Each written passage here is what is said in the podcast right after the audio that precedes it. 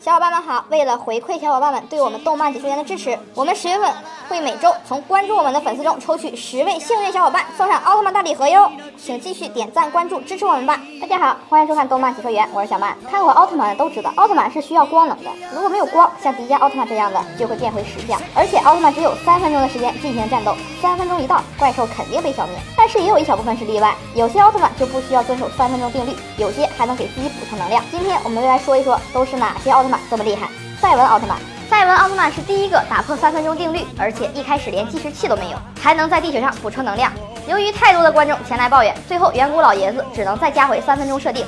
即使这样，赛文的实力还是非常的强大。盖亚、阿古茹奥特曼，这兄弟俩是地球上的奥特曼，因为盖亚能源吸取的是地球大地的能源，而阿古茹奥特曼是吸收海洋的能源。这样如果没有光，他俩依旧能战斗。更主要的是，这哥俩还打破了三分钟定律。虽然很强悍，但也是有弱点的，在补充能量的时候是非常的慢，这一点比较致命。赛罗奥特曼，说起赛罗奥特曼最厉害的武器，大概就是诺亚奥特曼赠予他的帕拉吉之盾。这个武器不光能穿梭时空，还能变换成究极手镯。这个手镯其实是个储存能量的容器，防止战斗没了能量，可以及时补充。而且在后期，赛罗的光辉形态以及传奇战士赛迦奥特曼的诞生，都来源于帕拉吉。赛迦手镯是帕拉吉手镯的升级。好了，今天的节目就到这里了，感谢大家对动漫解说员的支持。感兴趣的小伙伴，动动你手指，记得关注一下我们哟，我们会有更多精彩视频分享给你们。我们下期见。